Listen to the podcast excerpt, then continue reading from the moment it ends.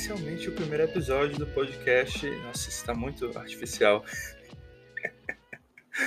Esse é oficialmente o primeiro episódio do podcast Fora da Praia. E eu já posso começar falando, eu acho que não tem nenhuma explicação muito interessante acerca do nome. Começou com um trocadilho sobre artistas sofrerem aquela fala condescendente de dos parentes de ah, cuidado para não acabar vendendo sua arte na praia. Você ri por fora, chora por dentro, tá tudo bem, aperta a mão na pessoa, manda ela tomar no cu na sua cabeça. E segue o jogo, tá tudo bem. E a princípio ia ser arte fora da praia. Daí um amigo meu, o Bruno, falou que não, tá muito extenso. E que tal só fora da praia? Aí eu vai, fica um pouco abstrato, mas assim, eu gosto, soa bem, entendeu? É um negócio meio fortalezense, coisa e pá, tudo mais. Então, eu achei interessante. Interessante o suficiente para eu poder oficializá-lo, entendeu? Então, esse vai ser o nome. Fora da praia. E acho que a ideia de fazer a parada tem muito a ver com o momento, né? Nossa, que coisa clichê. A pandemia aproxima as pessoas, mas é, de certa forma é um negócio meio assim, sabe? E eu escutei muito podcast durante a pandemia. Muito mesmo. Eu já estava antes, né? Mas durante a pandemia, porra, e você tá todo tempo querendo preencher o máximo de tempo possível e passar muito pouco tempo sem fazer nada, porque isso dá merda, né? Na maioria das vezes. Então é interessante que você esteja fazendo alguma coisa, então até duas coisas ao mesmo tempo. Por exemplo, lavar a louça e escutar um podcast. Fazer exercício e escutar um podcast. Transar se vocês entenderam. E um dos que captou bastante atenção foi o do Mark Maron. O, o Maron é um comediante. Muita gente deve conhecer ele da série Glow, que é uma série da Netflix sobre as mulheres na luta livre. Tem todo um subtexto político, social em relação a como as mulheres eram tratadas. Enfim, é uma série bem interessante. Eu só assisti a primeira temporada. Meu primeiro contato com o trabalho dele foi ali. Depois eu vi alguns trechos de stand-up dele. Achei, cara, esse cara é engraçado e tal. Depois parei de ver. E aí na quarentena soube que ele tinha um podcast. Acho que a primeira entrevista que eu ouvi no podcast foi uma que ele fez com o Brad Pitt e o Leonardo DiCaprio, sabe? E você já fica, uou, wow, esse cara conseguiu esses dois pica para fazer o podcast dele. E depois eu fui pesquisar de novo e o cara já recebeu o Obama no podcast dele. O fucking Obama, tá ligado? E na época ele era presidente ainda, velho. Tipo, um big fucking deal. E aí eu estudei mais e mais e mais e mais e mais e mais e mais, mais consumi conteúdo pra caralho do cara. O cara é foda. Assim, eu achei muito massa o formato de entrevista dele, sabe? E como ele deixa os convidados tão à vontade e, tipo, eles falam sobre coisas extremamente pessoais e íntimas e você fica, uou! Wow! E parece que tá fazendo aquilo sem esforço nenhum, velho. É interessante você ver esse povo muito famoso, que geralmente ele recebe no programa dele, ser extraído de um local de pedestal assim para gente como a gente. Você fica, nossa, eles têm problemas pessoais, profissionais, eles têm perrengues mundanos, coisas que nós, gente como a gente, passamos. Porque na real todo mundo é gente como a gente, né? Não tem esse negócio de, ah, cara é famoso, então, sei lá, não sabe o que é isso, não sabe o que são as pequenas coisas, os pequenos sofrimentos da vida. Todo mundo sabe, velho. E ao escutar vários episódios desse podcast durante a quarentena, que era um momento de isolamento, foi um negócio bem impactante para mim, sabe? E aí eu decidi, por que não, sabe? Eu meti lá no Instagram, yo, o que, que vocês acham, velho? Tipo, e era uma proposta que mesclava, eu pretendo mesclar um estilo de entrevista, tipo, só eu e a outra pessoa falando. Pode ser que tenha um episódio com mais de uma pessoa, mais de um entrevistado, quem sabe. Mas a princípio só eu e outra pessoa do meu artístico, a princípio, é o que eu penso agora, falando sobre o processo dela. Mas não somente isso, uma conversa sobre o que é, o que é ser aquela pessoa naquele contexto, naquele momento, que eu vou estar entrevistando ela o que ela tá passando, ela tá sofrendo, ela tá apaixonada, ela tá na merda, ela tá de boa, ela tá tipo um sucesso profissional, ela tem muita coisa pela frente, ela tá num momento estável. Será que ela tá, sei lá, explorando a sexualidade dela? Nossa, eu virei bissexual e admite no podcast, pô, seria um negócio foda, se liga? Uou, eu não fazia a mínima ideia que essa pessoa era bissexual. E agora eu sei. Você, você tem a mim a agradecer por isso. Lá no futuro, né? Não aconteceu ainda, mas hum, quem sabe? E, assim. Uma das coisas que estão mais me pegando esses dias são. É óbvio que eu acho que todo mundo tem saudade do, de quando as coisas estavam normais, né? E muitas vezes são coisas bem sentimentais, melancólicas, que são relacionadas à família. Coisas mais assim, eu não quero usar essa palavra, mas eu vou usar clichês, entendeu?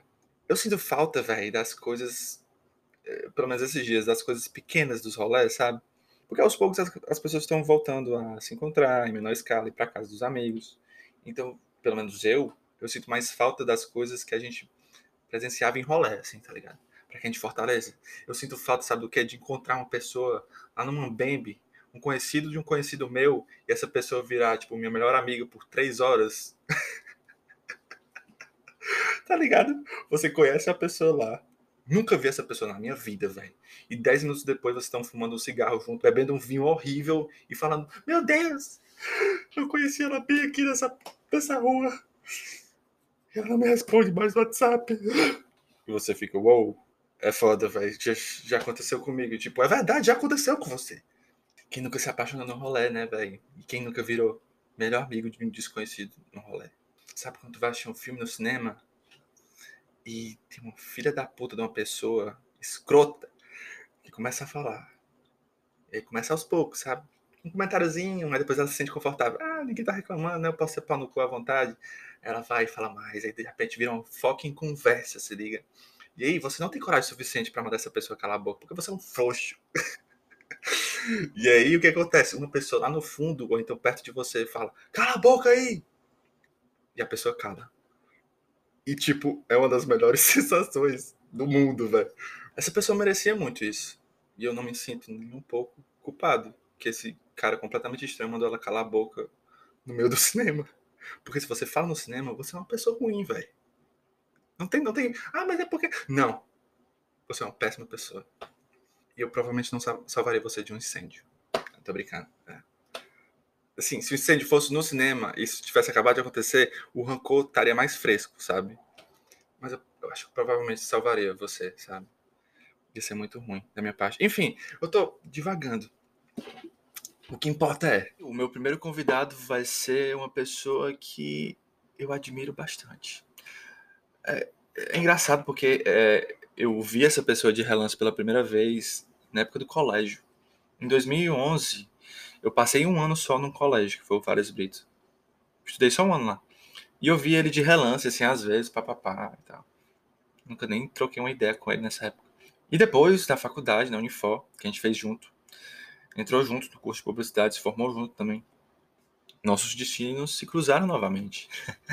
e aí, é, a gente meio que acabou trabalhando junto por um curtíssimo período de tempo, porque eu meio que entrei nessa agência que era da própria Unifor. E um mês depois ele saiu da agência. E foi meio, foi meio que nesse momento que eu tive o primeiro momento impactante com o Lucas. Porque eu lembro que teve uma parada que aconteceu muito engraçada. Ele teve uma ideia para uma campanha do Dia do Ilustrador. E do nada esse cara começa freneticamente a mexer papéis e pincéis do lado dele e, e desenhar e tipo em cerca de 20 a 30 minutos ele saiu com um conceito foda, junto com o Matheus, que era o redator da campanha.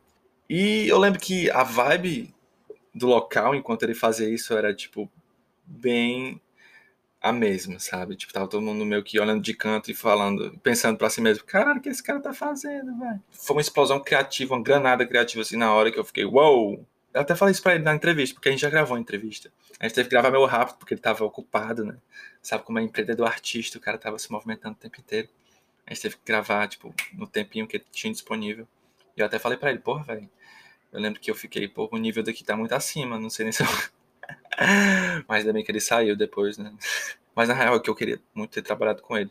Porque eu era redator nessa época, nessa agência. E ele era diretor de arte, mas infelizmente pouco tempo depois disso ele saiu. Mas esse mesmo cara teve um reencontro criativo comigo, estrelando um dos meus filmes, o Roda Viva. E é o Lucas Esmeraldo, o cara que faz o Vicente no Roda Viva.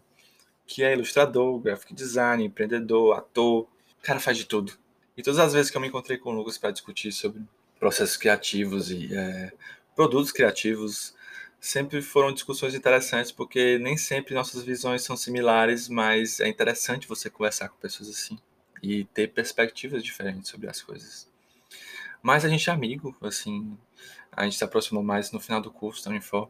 Mas é a pessoa que eu, que eu tenho carinho, que eu sinto saudades, inclusive, porque depois que tudo isso começou, eu não vi ele ainda. Mas acho que a gente teve uma conversa bem bacana. E que será, será uma boa abertura para esse primeiro episódio de podcast. E eu acho que vocês vão curtir sim. Então segue aí, eu conversando com o Lucas. Fala, meu querido beleza? Tá tudo tranquilo, tô meio cansado, meio na correria, meio na pandemia, mas tá tudo bem. Levou os cachorros pra passear já, tudo mais. Exato. O que é tá que você quer falar? Tá não, não tá mais não. O cachorro foi embora. Tô meio triste por isso, porque eu tinha gostado do outro. Era o cachorro da irmã médica do João, era um cachorro de rico. O cachorro custa 6 mil reais. Aí, tipo, ele viu a cara de vocês e saiu fora. Tipo, isso não é pra mim, né? Pois é, ele não, não curtiu. Ele olhava com cara de nojo pra gente, tá Pra casa, pra comida que a gente comia, pra nossa ração. Era. Nossa ração não, a ração dele, né? Essa casa tem muito artista gráfico pra mim. É, ele, caralho. Negócio de, arte, de um advogado, é. dinheiro pra me sustentar, entendeu? Exato. É o cachorro, ele só convive em um ambiente com uma renda per capita maior de 10 mil, sabe? Aí, a daqui de casa não gira por essas ondas, ele não curtiu a vibe, não. A vibe monetária, isso é interessante. É. E aí, o que, é que tu tem feito ultimamente, velho? Tipo, recentemente? Ultimamente assim? eu tenho trabalhado com uma caceta porque eu fui um dos despedidos do Corona, sabe? É, tava trabalhando numa agência de publicidade. Uhum. E agora eu abri uma agência com, com a, a, minha sócia, que é a Bárbara, minha amiga. E eu tô tocando então o estúdio de design e agência. Isso tá me correndo um tanto que eu tô tentando inserir na minha rotina pequenos momentos de ócio para eu tentar produzir ainda assim e fazer as coisas que eu gosto. Porque senão eu acho que eu vou surtar Inclusive, eu tô, tô, planejando uma parada para eu largar tudo que eu tô vivendo agora e viver nômade pelo mundo, viajando e fazendo arte. Essa é a minha oh. proposta. pode crer, pode crer. Tu vai fazer jus ao trocadilho do nome do podcast, que é Fora da Praia, né? É Fora da Praia? É, tudo começou que fazer um trocadilho com aquela fala condescendente que a gente recebe dos parentes, tipo, ah, cuidado para não vender sua arte na praia, hein? Aí tu quer, é bom que o primeiro episódio já abre com um cara querendo fazer literalmente isso, né? Então obrigado por abraçar o estereótipo, ah, cara. Eu abraço, eu sou o artista estereótipo, o artista mediano estereótipo. Eu me considero não, você... assim. Você não é acho que é bom. É, porque de vez em quando é bom, né? Fazer uma coisa mais assim, tipo, você passa muito tempo querendo fazer coisas autorais e, nossa, eu vou revolucionar a porra toda com isso aqui. Aí você, depois que passa um tempo só fazendo isso, ah, vou fazer uma coisa mais ah, genérica. E aí todo mundo fala que, ah, isso é bem mediano, e você fica, ah, todo mundo gosta, ninguém reclama. Né? Exato, exa não, não tem uma grande visibilidade da crítica, quem, quem vê seus amigos, sabe? Então é aqueles comentários babaca, é, como é, bacaninha, sabe? De dar uns biscoitos e tal, acho legal. Diz, ah, vou comprar seu livro. Aí, ah, qual o preço do seu livro? Porra, é caro, não vou comprar, não. é um negócio assim, sabe? A galera eu pergunta gosto. sobre educação, né? Mas ela pergunta, então ela se importa, de certa forma. Né? Exato. Eu acho que o artista, ele se alimenta um pouco da, da importância alheia. E, e ao mesmo tempo isso é um problema, sabe? Eu tava tentando enfrentar isso no meu fluxo artista, de, tipo, tentar produzir mais sem ser pro Instagram, por exemplo. Isso é uma Uhum. Coisa difícil, eu acho, hoje em dia. Se não fosse pro, Instra... pro Instagram, ia ser pra quem, por exemplo? Pra você mesmo, bicho. Pra Esse você é mesmo, exatamente. Lance, sabe? Exatamente. A gente faz muita pouca arte pra você. Eu, tipo, eu tava estudando recentemente sobre hobby, sabe? No sentido que, tipo, eu sou uma pessoa que sempre tá trabalhando muito, eu me considero, infelizmente, workaholic, no sentido, tô sempre trabalhando, criando um projeto novo, essas coisas. Uhum. E eu comecei a reparar que eu tava. Por eu penso em algo bacana, logo eu tento monetizar essa coisa. E isso é um tremendo problema, eu acredito.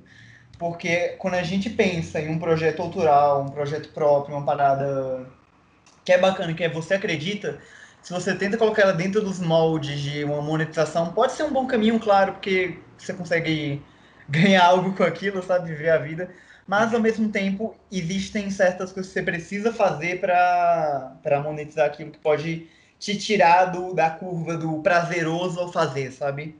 É e é exatamente aí que tá essa linha de pesquisa que está vendo que era para hobbies. Hobbies é o quê? É a coisa que você faz quando você não está trabalhando. Uhum. Ou seja, ah, eu cultivo plantas, eu faço aviãozinhos de madeira. Aí, por que você faz isso? Ah, porque eu tenho tempo livre. O, o capitalismo quebrou essa nossa lógica de fazer coisas no tempo livre. Enfim, eu tô pegando viagem já. Mas é, é, muito interessante essa tua visão. Eu até admiro, Anish, porque eu, eu, percebo, eu já percebi isso.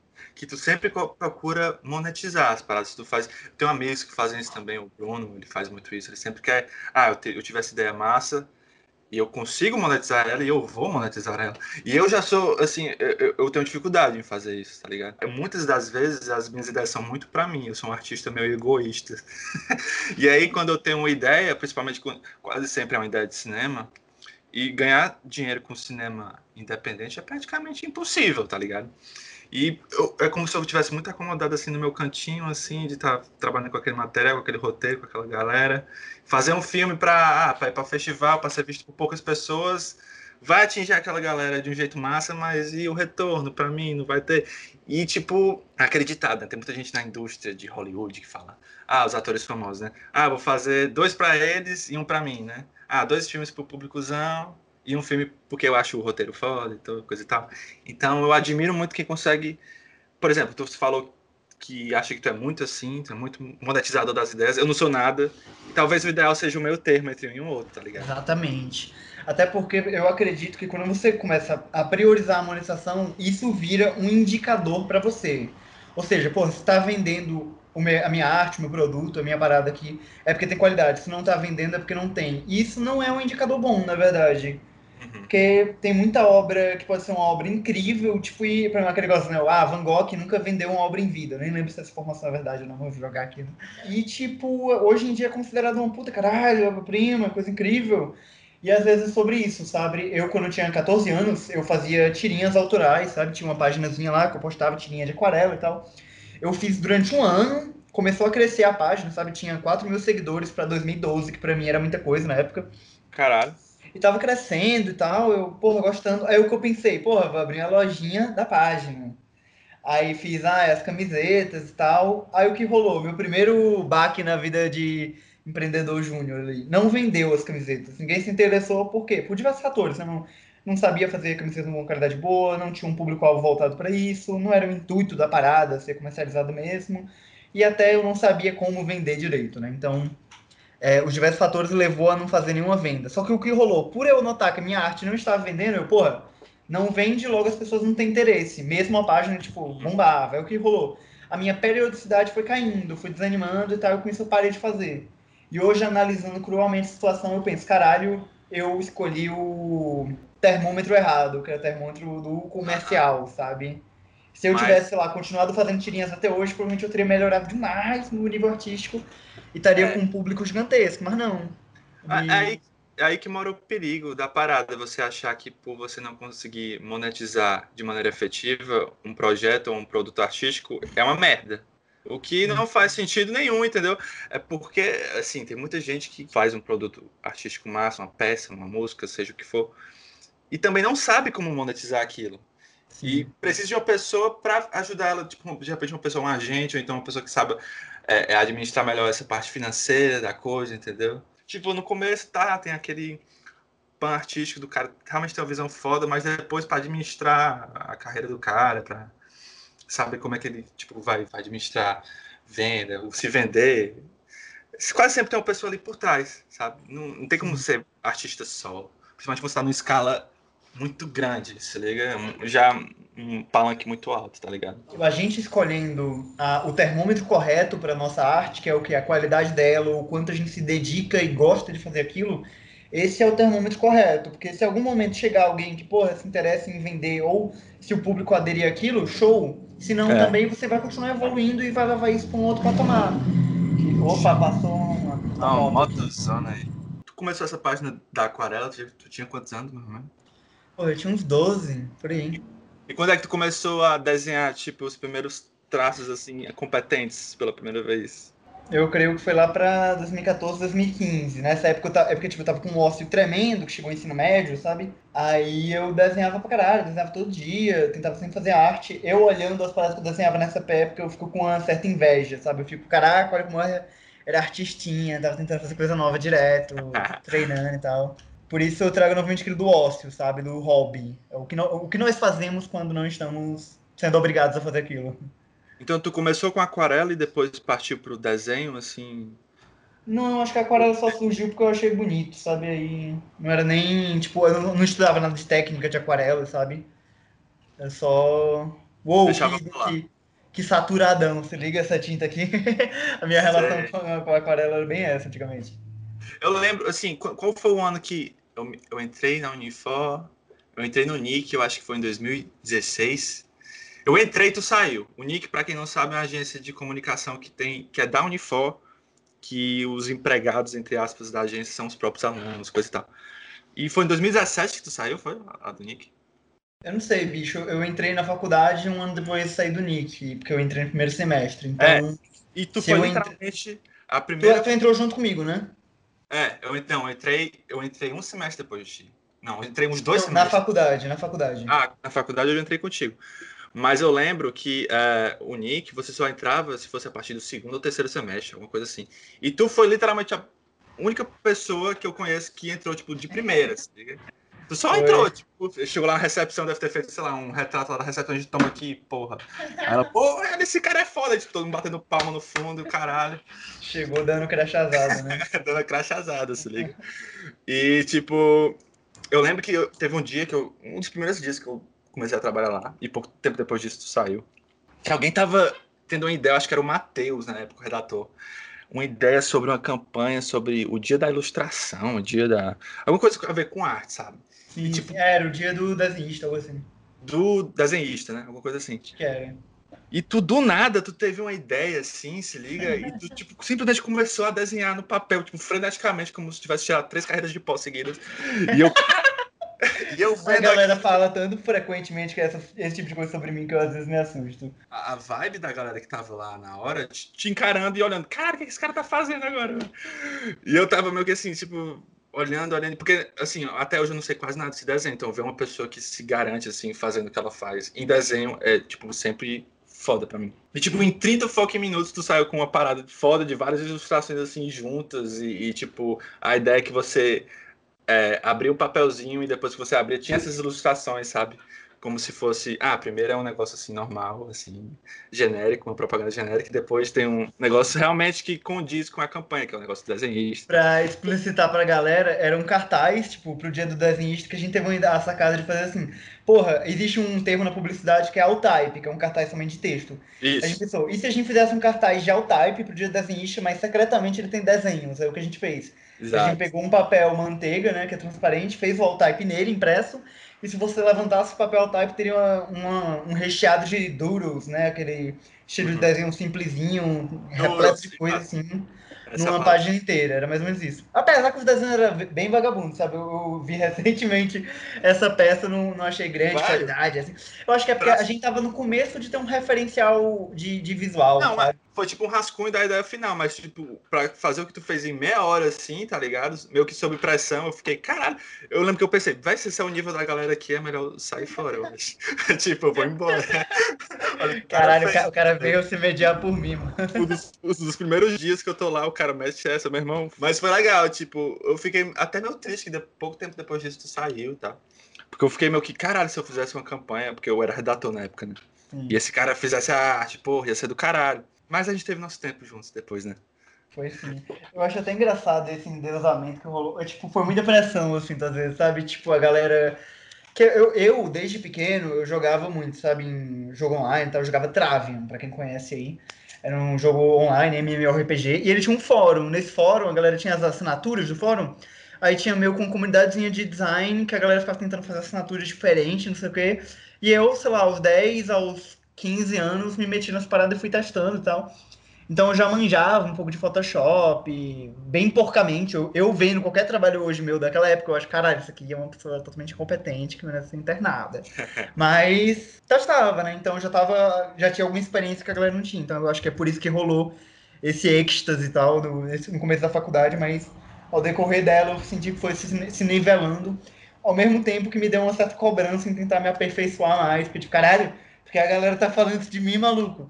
Preciso treinar, preciso ficar treinando e tal. Fiquei meio bitolado. sentiu uma mente brilhante, né? Tipo, caralho, se eu fizer uma coisa mediana, eu vou ser rechaçado e, tipo, Exato. exilado. É, é, é o gênio, né? Tipo, o que é o, o artista gênio? Não existe gênio. É, Tipo, tu chegou lá, tu chegou lá no, no topo cedo demais, é tipo o Orson Welles, tá ligado? Aí agora tudo que eu faço é um lixo, tipo, é meio foda. Tu diria que tu passou, assim, fases, assim, na, na- na, tua arte? Porque eu vejo tu, ah, você vai fazer aquarela, aí eu vejo que tu desenhava muito na época da faculdade, né, do colégio também, eu acho. E agora, eu lembro que tu fez um curso de pintura mesmo, tu até me fez um retrato meu, que eu até postei no Instagram um dia. E, É, tipo, Foi recentemente, foi o curso que eu fiz com o Chachnet, de pintura acrílica para retratos. Tu se vê como eh, esse artista que, que meio que vai pulando de fases de interesse e vai, assim, ah, agora eu tô nessa fase, eu vou focar nisso aqui. Ou tu acha que é um negócio mais espalhado? Eu me Tá- vejo como uma pessoa multi-interessada, sabe? E isso, ao mesmo tempo que é uma grande coisa bacana na minha vida, isso é um problemão. Em que, se- eu não me vejo, às vezes, nem muito como artista, sabe? Por quê? Eu queria mesmo ter cursado Belas Artes, sabe? Ter abraçado a arte, que era meu grande sonho de vida, sei lá. Não tive culhão, porque achei que eu ia morrer como artista pobre, e por isso fui culhar, cursar publicidade, se liga? Aham. Mas eu sempre fui uma pessoa, tipo, é tipo monofoco, sabe? Tipo, caralho, que legal isso aqui, vou estudar, estudar, treinar isso aqui, vou tentar pra caralho e. Ai, cansei disso aqui, agora vou testar outra coisa, sabe? Sempre fui uma pessoa muito assim pra tudo na vida. Desde temas, interesses, séries. Eu não consigo, por exemplo, assistir séries longas, porque meu, minha atenção não, não se prende, sabe? Tem meu esse déficit de atenção que eu uso isso pra estudar as coisas que eu gosto. Então, isso eu acho que acaba acontecendo pra arte também, sabe? Meu interesse é fluido sobre diversas coisas. Já quis, por exemplo, aos meus 10 anos eu queria fazer vídeo pro YouTube, gravava com meu primo uns vídeos bem nada a ver. E nisso eu aprendi a editar, por exemplo. Então, na minha vida, não tem aquele negócio do especialista e da pessoa que sabe de tudo um pouco? Uhum. eu sou muito mais o segundo, sabe? Porque eu nunca consigo curtir uma parada suficiente pra eu carregar aquilo pro resto da minha vida, mas ao mesmo tempo eu tô sempre me interessando por algo novo e isso me ajuda em diversas skills. O que eu posso falar com mais clareza, que é o projeto que a gente participou junto, foi o Roda Viva, né? Que eu acho que estava bem fora do teu, assim, habitat natural. de- Total. ah, e, tipo, o que eu achei interessante é porque eu escrevi o papel pra ti e, de certa forma, na minha cabeça, aquilo ia dar certo, entendeu? Tipo, não tem como dar, dar errado. Todo mundo que assiste filme, quase todo mundo chega e fala, ah, esse filme é sobre tu, né? E não sei o quê. Mas, assim, eu peguei muita coisa tua também, tá ligado? Pode que- que eu presenciei, principalmente aquele filme que a gente fez e acabou que não deu certo, teve vários Sim, problemas. barulho. Total. Maru, que é um curta-metragem que a gente produziu do coletivo Laika também, que acabou que nunca deu certo por causa de problema de pré, pós-produção, enfim. Total. E aí, é, eu peguei tanto elemento teu, meu, coisas que, histórias que eu escutava, entendeu? De, de, eh, de projetos que sofrem de pouca grana, de poucos recursos, de pouco tudo. E, assim, foi muito massa, velho, tipo, ver uma pessoa que eu, assim, cara, eu sei que esse cara tá totalmente fora do rumo dele, assim, tipo, natural, ser graphic designer, desenhista, whatever.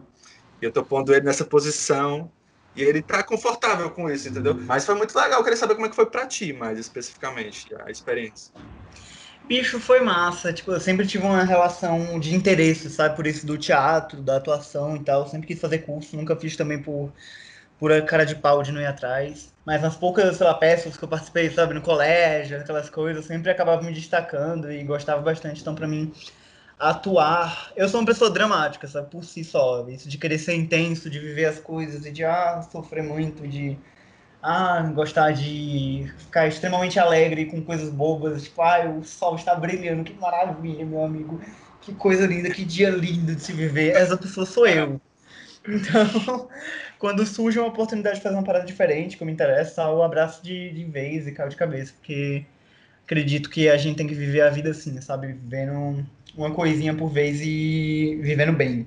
Cada coisa que a gente passa. Nessa rotina que eu ando agora, até de trabalho, trabalho, trabalho, só pra ganhar uma renda para continuar fazendo o que eu tô fazendo, que é simplesmente viver, eu acabo meio dando uma, uma brochada assim, no sentido de, porra, cadê, sabe? Cadê aquela coisa que vai dar tesão de fazer as coisas da vida. E a mesma coisa foi para atuar, sabe? Eu, caraca, massa, o Yuri me deu esse papel aqui, eu vou ser o protagonista da, da parada, ele tá me dando uma puta chance de fazer algo bacana, então vou entrar de cabeça. Então foi uma experiência foda, sabe? Tipo, foi cair de cabeça e foi bem natural, quase me diverti pra caralho fazendo tudo isso. Eu acho que principalmente naquele filme, né, tava, tava todo mundo bem à vontade, sabe? E, tipo, Sim. eu fiquei muito feliz que uh, todo mundo tinha sugestões e quase sempre eram suge sugestões excelentes, sabe? E, e, tu também, João, e, sabe, Bruno, toda a galera. E, e, de ver que tava todo mundo numa sintonia, assim, legal e, tipo, ninguém naquele elenco é ator profissional, tá ligado? Ninguém. Sim. E, e, a Letícia, que faz a Roberta, é uma pessoa que era dançarina, é, soube que eu tava procurando alguém para fazer o papel, chegou em mim dizendo que nunca tinha estado na vida, mas queria fazer. Foi excelente, tá ligado? Foi massa. Vamos lá falar de processo criativo. Me diga alguma coisa sobre o seu processo criativo. O meu processo é. Hum. Cara, eu não consigo. Eu não consigo. É, assim, é muito difícil para mim eu sentar sem nenhuma ideia e começar a escrever, tá ligado? Quase sempre é um insight que eu tenho com uma situação que ocorre ou com conversa com alguém. Ah, o ambiente favorece uma história de tensão, de mistério, por causa que esse cara aqui acabou de fazer. Tipo, eu vejo uma coisa pequena no dia a dia e que se torna uma amontoada na minha cabeça, tá ligado? Como se, quase como se fosse uma crise de ansiedade criativa. Assim. Sei bem. um monte de coisa na minha cabeça ao mesmo tempo e, e quase sempre. É, é, pode ser ruim, pode ser uma ideia merda que você só tem na hora e acha que é ótima, e depois que você dorme um dia você fica, cara, que bosta foi aquela que eu pensei. Mas tem aqueles raros momentos que você se depara com uma ideia que amadurece, amadurece, amadurece e, e fica na sua cabeça e persiste. E você escreve, reescreve, e tal hora você tem orgulho de ler e falar, porra, tá aqui, tá do caralho, foda e tal. Mas tu acha que tu é, tu é muito assim de. Uh, ah, eu prefiro prefiro desenhar, ilustrar aqui uma parada quando eu tiver uma ideia, ou tu senta, tu se obriga a sentar e produzir? Como, como eu passei a ter o, muito mais o processo do design dentro de mim agora, a partir de ter virado, me, me descoberto né, como designer gráfico, eu passei a entender o processo criativo de forma diferente, no sentido que, tipo, muitas vezes, é, no começo né, da minha carreira, eu tinha referencial de entender o que era bom, o que não era, se a minha ideia estava boa, o que não era, mas eu não tinha quesito técnico para conseguir fazer aquilo bom, sabe? Então eu fui aprendendo a modular esse processo. Por exemplo, ah, caralho, eu tive um insight, que é muitas vezes é o começo ali, né? Exemplo, como você falou, a, a luz que vem e diz, caraca, essa ideia pode ser boa. Mas daí você dorme, acorda e diz, porra, isso aqui pode não ser tão bom. Mas eu aprendi a tentar ir lapidando, sabe? A sua ideia, a sua arte, com o tempo e com o referencial que você tem. Então, tipo, porra, tive um insight aqui você espera, matura um pouco ele, analisa realmente ele e cruamente, vê se ele é bom ou ruim. Com base nisso, você vai ver o seu referencial, vai buscar referência e pensar, porra, como eu posso lapidar? Ah, esse ponto aqui eu posso melhorar de tal forma. É, é, é um processo que muitas vezes acontece orgânico, né? Como a gente tem conhecimento da metodologia do design, que é já isso do projetar uma ideia, eu acabo tentando colocar a minha ideia já mais num, em caixinha, sabe? Ultimamente isso tem facilitado um pouco, ao mesmo tempo que tem dificuldade dificultado, porque é, eu gosto muito de design, ao mesmo tempo que eu gosto muito de arte. A arte já é aquele negócio que é mais a primeira parte das conversas, sabe? Que é a expressão por expressão. Eu vou fazer uma parada aqui que vai passar um sentimento e é isso. Não vai ter muita lógica, não tem muito filtro ali de referência, não tem muito isso. E eu sinto que antigamente eu tinha muito isso, sabe, da expressão por expressão, e hoje em dia eu perdi, virou algo mais racional, mais. Porra, será que isso aqui está dentro de aspecto, aspectos técnicos, sabe? E eu ando num processo de tentar despregnar isso da minha arte para fazer a coisa fluir melhor. Ao mesmo tempo que tento passar ela por quesitos técnicos, então é complicado. Você acha uma pessoa organizada, assim, na maneira que tu. Eu tive que virar, eu tive que virar. Por esse negócio do empreendedorismo e tal na minha vida, eu acabei. Eu, quando eu era criança, né, eu pensava, caralho, esses adultos ficam lá com esse negócio de empresas, dinheiros, planilhas, que nojo, velho. Eu nunca vou ser isso. Aí eu cresci. Aí tô aqui, ó, uns 23 anos, tipo, já fali três projetos. Fali não, né? Tipo, já fiz três projetos de empresa que deu errado, tô agora com duas que estão caminhando, estão funcionando bem. Uhum. É, tô aprendendo com essas coisas, sou uma pessoa extremamente de cronograma, planilhas, Excel, dinheirinho, contar cada dinheirinho para ver se vai render, se não vai render, como é que vai ser a viabilidade da parada. Uhum. E eu, caralho, eu virei tudo que eu não queria virar, se liga?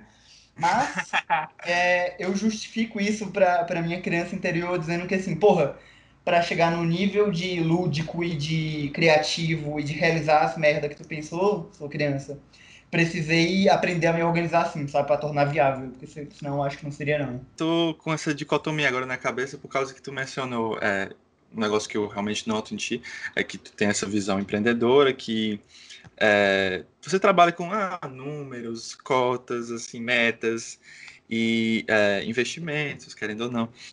E é uma coisa assim, assim, você trabalha todo dia nisso, né? Empreendedorismo é um trabalho everyday job, né? E assim, é, tu consegue administrar isso assim, mais que tua sanidade mental seja aquecida no processo. Mas tu mencionou também no começo da conversa que, tipo, ah, tava pensando em fazer um mochilão por aí, sai, tipo, viajando, caralho. Assim, tu, tu acha que tu tá num momento conflitante assim, ou tu pretende fazer uma parada dessa se teu empreendedorismo der certo?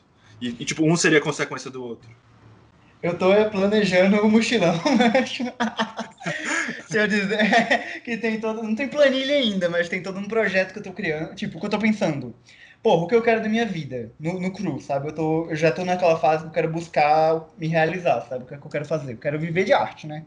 É aquilo que eu falei, eu não tive culhão ainda pra fazer isso, investir realmente a minha vida com esse propósito de criar arte, mas é o meu, meu propósito, né? O que me faz feliz e que eu gosto. Eu sempre fui uma criança que viajou muito com os pais tal, sempre tive essa relação de gostar de conhecer locais novos. Então, porra, é isso que eu quero da minha vida. Eu quero viajar e criar arte. Aí eu, porra, aí, aí entra a cabeça de empreendedor. Como é que eu vou tornar isso viável? Se liga, eu pensei, porra, hoje em dia existem X maneiras de artistas tornarem, tipo, rentáveis, né? Por exemplo, a ah, Catarse, você fazer uma produção, distribuir ela para uma grande gama de pessoas, tornar aquilo viável sem gastar antes disso ou aqueles projetos de apoio, sabe? Que você paga uma mensalidade para o artista e recebe coisas em troca disso. Uhum. Ou mesmo vendendo, tipo, ah, um livro, um zinho, ou o que for. Aí eu penso, porra, como é que eu posso fazer isso de produzir, viajar e tal, e ganhar uma grana para continuar viajando continuar fazendo as paradas? Aí eu penso no que eu já fiz, né? Tipo, no empreendedorismo eu já aprendi o quê? O primeiro passo para você decidir um projeto seu é pensar o que você faz, o que você sabe fazer, o que você conhece, tipo, que pessoas você conhece, que contatos você tem, o que você já soube fazer, e o que você tem de experiência. Então eu pensei, porra, meu TCC foi um, li um livro sobre a experiência, um livro artístico sobre a experiência de andar no centro da cidade. Então eu sei fazer ah, arte sobre andar nos locais, sabe? Sobre isso de experienciar um local. Então, porra, deu bom. Vou fazer uma produção para cada viagem que eu fizer e isso vai gerar uma produção artística que vai tentar me manter. Mas isso tudo é só plano e eu, às vezes, sinto que eu planejo demais. Isso é um problema. porque eu posso então, me frustrar e por isso, ai, não quero viajar porque não tá dando certo vender o zinho da viagem. E com isso eu me auto-sabote e entra numa parada destrutiva, mas ao mesmo tempo, sei lá. Seria uma parada, então, mais lá na frente, tá falando. É, bem mais pra frente. Mas agora trazendo um pouco a realidade do agora, sobre isso, de como eu lido com o planejar e o artístico eu tô num caminho ainda, sabe? Eu tô no caminho de tentar mediar isso. Por isso eu comecei a me interessar por estudos como esse do hobby e tal. Por isso é uma questão tão latente para mim, sabe? Porque eu sou uma pessoa que tenta tornar muito a vida viável no sentido financeiro, no sentido de conquistar as coisas que eu quero, mas por isso eu acabo cedendo muito no meu impulso, sabe? O de aproveitar a vida, de sair, de curtir, de fazer, produzir arte, de ter um ócio. Ócio é importante demais na produção, né? E eu ando tanto sem isso. Então eu tô, eu tô nesse processo de descobrir ainda como é que funciona isso. Mas é isso uma das coisas que te torna, assim, uma pessoa interessante, tá ligado, velho? Tipo, assim, se a gente tivesse uma conversa, eu acho, tipo, na época da Unifor, sobre, sei lá, artes em geral. Então, uma conversa na praia, assim, bebendo uma cerveja. Eu nunca ia, depois dessa conversa, falar, porra, esse cara tem cara de empreendedor, né, velho? Tipo. É pior. Esse é empreendedor. E, tipo, quando você descobre, você fica, uou, wow, tipo, como se fosse uma pessoa dinâmica, assim ou, ou dinâmico ou um pouco conflitante assim no que ah será que essa personalidade dele essa personalidade dele condiz com essa mente empreendedora? Tipo de certa forma tu consegue conciliar os dois liga do teu jeito. E eu sempre achei isso isso massa porque a maioria das pessoas que eu, que eu conheço com mente empreendedora não são, não tem uma personalidade tão ativa, assim, criativa que, que, que, nem tu, assim, de querer conciliar os dois e tudo mais. Uma coisa que eu acho que eu até ando ganhando no período de fazer terapia, sabe? Tipo, ando me trabalhando muito, é sobre essa questão de você tentar se olhar com olhos de terceiro, no sentido de como se você fosse uma terceira pessoa em relação às suas decisões, sabe? Uhum. Pra com base nisso decidir o que você quer, o que você não quer da sua vida. E é nisso que eu entro nesse conflito. Por quê? A minha vida tá me guiando para esse caminho, né? Do empreendedorismo e tal. Tudo isso começou quando eu ganhei um Startup Weekend e tal. Eu, porra, maneiro, vamos ficar milionário, abrir um startup de games, não sei o que, uma parada massa. Aí ganhamos curso no Sebrae, tivemos meses de, de conteúdo de empreendedorismo nossa cabecinha ali entrando por um funil. Uhum. Aí eu virei essa pessoa, né? Que pensa em algo, pensa em como monetizar, como escalar, como ganhar dinheiro, como não sei o que, público-alvo, caralho, quase, não sei o que. Aí eu coloquei o pé pra trás, sabe? Eu sou essa pessoa que, que quer monetizar tudo, que quer não sei o que, não sei o que. Uhum. Aí nessa reflexão que eu entrei nesse conflito de, porra, não, vou, vou buscar minhas raízes, sabe? Ano passado eu tive uma grande crise, assim, quase existencial e de, sabe, pular pela janela, assim, de, caralho, não dá mais tudo isso aqui. No sentido que é, não estava dando, sabe? Eu estava vivendo um ritmo que não era meu, não era para mim. E quando eu identifiquei isso, foi que eu comecei a ir atrás das minhas coisas, sabe? Eu me inscrevi nesse curso de pintura do Chachinet lá, tipo, pra mim foi um passo de coragem, sabe? Não, eu gosto de arte, então vou atrás de arte. Ah, o custo é caro, foda-se. Se eu tô trabalhando pra caralho pra ganhar dinheiro, então que eu gasto dinheiro com as coisas que eu gosto, né? Aí esse ano que eu tô buscando, eu quero ver se eu começo lá um podcast com a minha marca de camiseta Mimos pra conversar sobre arte, começar a trazer isso mais pra minha vida, né? Tipo isso que a gente tá fazendo agora, bicho. É, é se relacionar com as outras pessoas tendo a arte como um epicentro que move a nossa parada. Eu, eu acho que eu, me, eu, eu, não, eu não me acho artista, sabe? Mas me encanta essa aura de arte, essa coisa de viver para criar. Eu sou uma pessoa que tem essa pulsão, essa pulsão criativa. Eu acho que muita gente é assim. E esse processo de se tornar artista pode ser difícil, porque para você viver como artista, né, ganhar a vida como artista, exige essa outra skill do, do empreendedor artista, ou de, a não ser que você tenha alguém para te agenciar, né, mas isso aí é outros 500 e é raro, né? Mas eu estou tentando achar o meu termo, que é, eu não quero ser artista de ganhar a vida com isso, mas eu quero fazer o que eu amo, sabe, que é fazer arte. Eu não achei o meu termo disso, mas eu tô procurando. Uou. Eu acho que, assim, muitas vezes a gente pode ouvir aquele clichê, ah, todo artista é doido, né? Mas você pode, assim, é, é, é, dizer que isso é um pouco verdade, apesar de, por mais genérico que seja essa fala, você, muitas vezes como artista, é, para produzir, você se coloca numa posição de, de, de absorver é, muita coisa que pode não acabar sendo tão boa para você, tá ligado? Porque você se põe numa, numa posição, às vezes, de querer criar o tempo inteiro. E para criar, você gasta energia. Você gasta energia é, é, pensando e, tipo, elaborando, e seja escrevendo, ou produzindo uma música, ou pintando, e se cobrando, e se comparando com os outros. Sim, e vendo, sim. ah, fulano já fez isso aqui, isso aqui, isso, aquilo, outro, isso, e eu ainda tô aqui no meio. E você se coloca numa posição que não é sua, tá ligado? Eu não sou aquele cara. Eu não, sou, não tenho a vida daquele cara, não sou aquele artista, não faço o que ele faz. E você, assim, muitas vezes é, luta para sair de um estado em que você pode estar produzindo, mas você não está bem, assim, tá ligado? Sim. E às vezes você, você se faz acreditar que, pô, você tá mal, você tá produzindo, e se você de repente buscar uma terapia, uma coisa que te melhore, você vai perder como artista. Uma viagem, tipo, totalmente, assim, errada, se liga? Você se encontra na posição de, como se você buscando ajuda e buscando outros meios de, é, de melhorar, de, ou outro, outros meios artísticos, como tu até mesmo mencionou, você não pudesse voltar atrás e, tipo, voltar a ser quem você era, e, tipo, produzir consistência, entendeu? É uma, uma parada muito conflitante isso, assim, sabe? De... Às vezes eu, eu pego muito essa viagem de, ah, de repente se eu, se eu mudar muito, como pessoa, eu não vou poder mais produzir. Se liga? Sim. e se eu mudar muito como pessoa, será que as coisas que eu vou fazer ou escrever ainda vão ser boas, tá ligado? Eu tive uma época que eu tinha esse medo, sabe? Eu me via como uma pessoa triste e achava que eu não iria produzir mais se eu não fosse uma pessoa triste.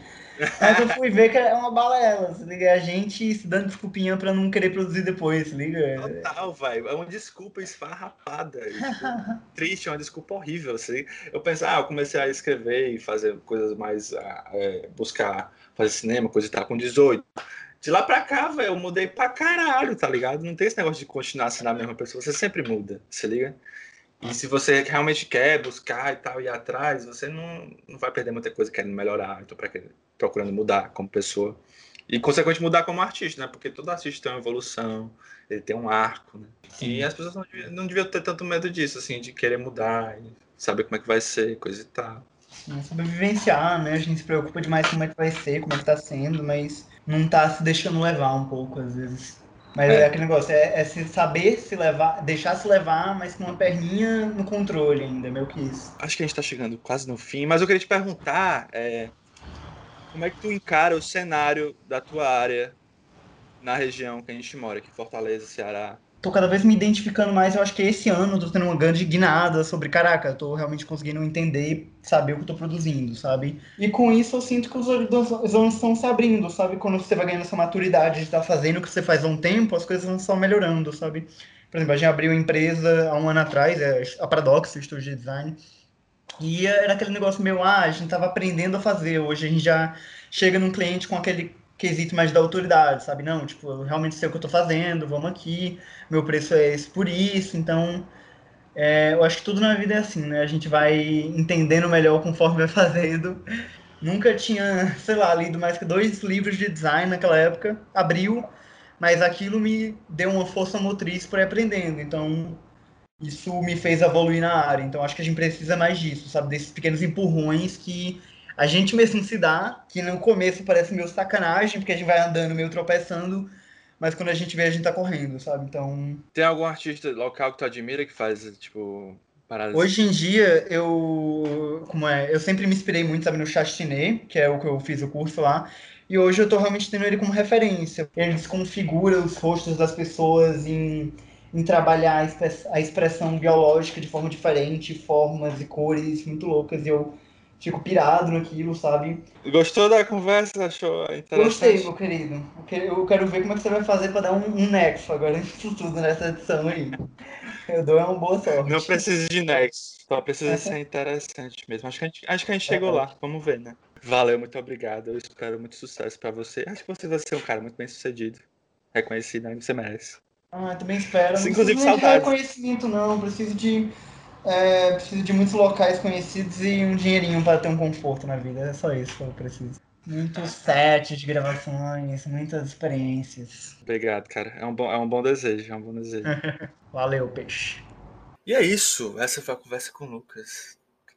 É, vai, chega batendo saudade dele, do João e a Bárbara. Eles todos moram juntos no mesmo apartamento. Barbará, que ele mencionou que é sócia dele nesse novo empreendimento dele. Acho que o João é também, se não me engano. Não sei. Uh, esqueci de perguntar, mas a gente descobre depois.